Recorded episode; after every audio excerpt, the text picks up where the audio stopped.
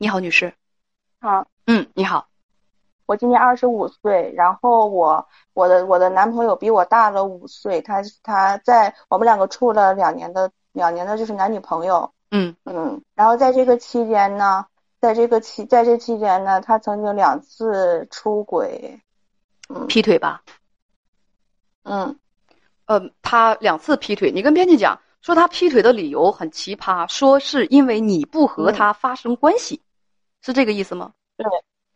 对，嗯嗯，我是说，那你跟他谈恋爱谈了两年，你们俩一直就是说，没有发生过关系，就是就是我我父母告诉我的我嘛，虽然说我们俩是谈男女朋友嘛，但是要是有个界限，因为我们俩毕竟没有到那种那种相识或者相知的地步，然后就没有发生那种关系，就是只不过就是拉拉手啊，就是什么嗯。呃，所以小姑娘，你不和他发生关系，嗯，你没有和他发生关系，是你的意愿，对吗？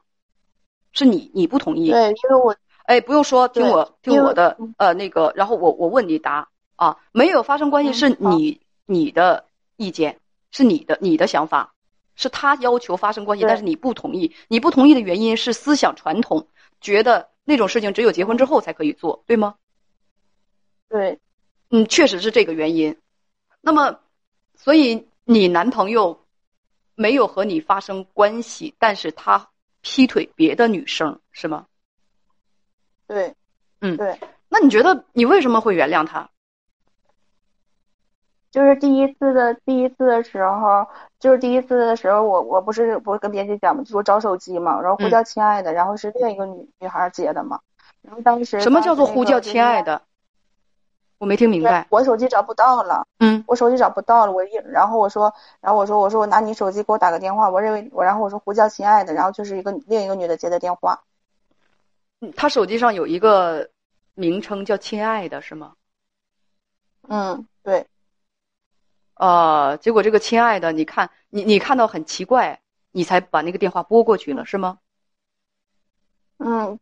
对他那个亲爱的那个，他就也接通电话上就说喂，嗯，那个老公怎么了？嗯，就这样。你才发现他劈腿了，所以，嗯，你是怎么原谅他的呢？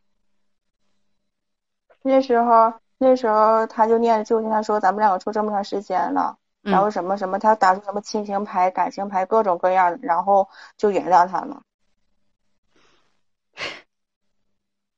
这事儿你没问问你妈妈，没问问你妈妈值不值得原谅？我，我妈妈说这是我们自己的事情，他们不管。然后后来原谅了他以后，他也给我承认错误。然后第二次的时候又是这样，嗯。第二次的时候，你又在他手机里看到什么了？是亲爱的还是什么？是一个所谓的妹妹。哦，这个名称是妹妹，你就又给拨过去了是吗？嗯。不是他这个妹妹，就是他是是他一个微信，然后我就给拨过去语音电话。这个妹妹，他跟这个妹妹经常出没于酒吧，而且一次消费一两万大币。所以他们是什么关系？呃，所以说我就说他们，他们就是那种，而且就是，而且我据我所知，就是他们已经发生了那种关系。你怎么知道的呢？嗯嗯。你懂吗？就那种关系，我懂啊。你不就说他俩已经上床了吗？你怎么知道他们俩已经上床了？那个女，那个女的，她曾经给我打过电话。这么重要的信息，为什么不跟我们编辑讲？什么时候打的电话？就是我，他不是发现他以后嘛，在那个呃两天两天以后，他就给我打电话，他说让我退位让贤。我退位让贤。哦，那个女生确实是。你就知道了。那那个女生告诉你的，他们俩已经睡了。嗯，说话呀。说他俩已经睡。对呀，那个女告诉说他俩已经睡了。哦，就是对。那你跟你男朋友说，那你男朋友怎么讲啊？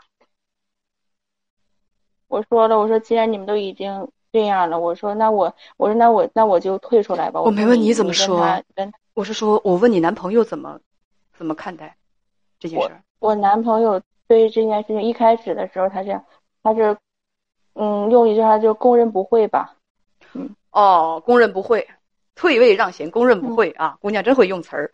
那你呢？他供认不讳了，那你呢？你是什么态度？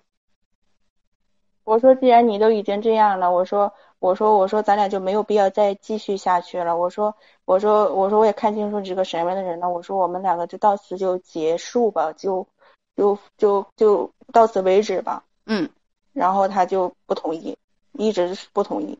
他不同意的话，你可以同意啊，这又不是离婚，必须要两个人同意，那分手而已，一方面不想处就得了。有一位网友叫宇宙飞船说：“你想和他分手，他有什么资格不同意？他没有资格不同意。你单方面的分手以后不跟他来往就可以了。所以你有什么可为难的呢？”我是，听不清，信号不好。就是他以各种各样的方式，比如说那种极端的方式、耍无赖的方式。什么极端的方式、耍无赖的方式？他不同意分手。就是嗯。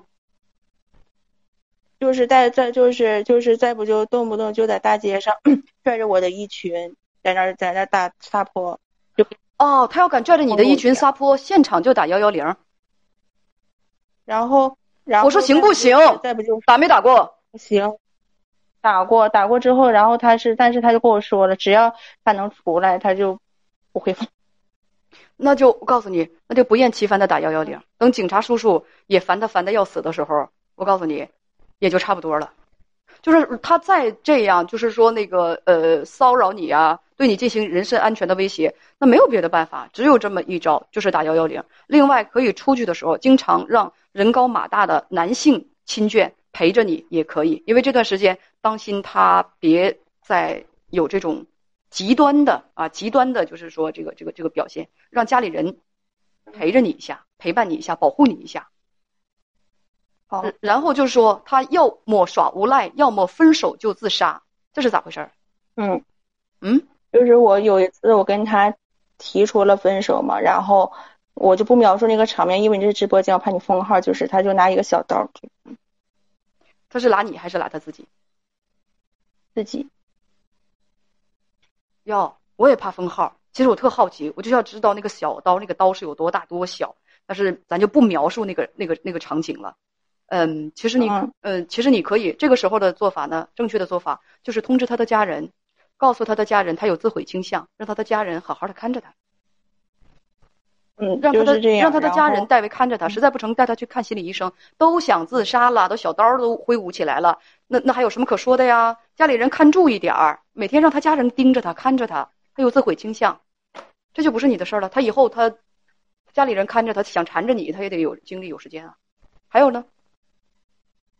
还有就是就是这就是，嗯，这就没什么了。就是我就很迷茫，就是我就是不知道该怎么办，就问问你。其实吧，东西都很清晰，你是不知道怎么办，还是不想怎么办呢？这可是两个不同的问题。更多是。就是真的不知道该怎么办，因为跟他提，就是跟他提分手，他就这么威胁我，我真我真怕有一天他那什么，他父母找到我，我没法跟他父母交代，真的。早点跟他父母交代，说我们已经分手了，但是他情绪不稳定，叔叔阿姨你们看着他一点，别有什么悲剧发生。这个会不会做呀？你觉得该不该做这个招呼？你说我们分手了，分手是因为什么呢？分手是因为他两次跟我在一起，两次跟别的女孩睡觉，我实在是受不了了。呃，是不是阿姨？咱们都是女人，谁都受不了。我觉得我们俩未来吧，我们俩可能调性不合，性格不合，对人生的追求也不太一样。所以说呢，我们就好合好散。但是好合好散吧，他现在呢就是情绪不稳定，他他总要要死要活的，是不是？叔叔阿姨得看着他，别真的出点什么事儿啊，或者带他去看心理医生啊，带他去看专科医生都是可以的。我觉得他现在需要镇静。是不是我们两个虽然说分手了，但是我们希望我们好合好散。我们就是说追求不同嘛，我们大家都希望各自安好。所以说这段时间您跟叔叔好好看着他，这话不会说吗？就怕你自己不愿意分。我听上去这小男孩好像是蛮有钱的，去一次酒吧能消费一万打底儿，经常是好几万，怪不得会有那些小姑娘让你退位让贤，你自己也可怜巴巴的舍不得。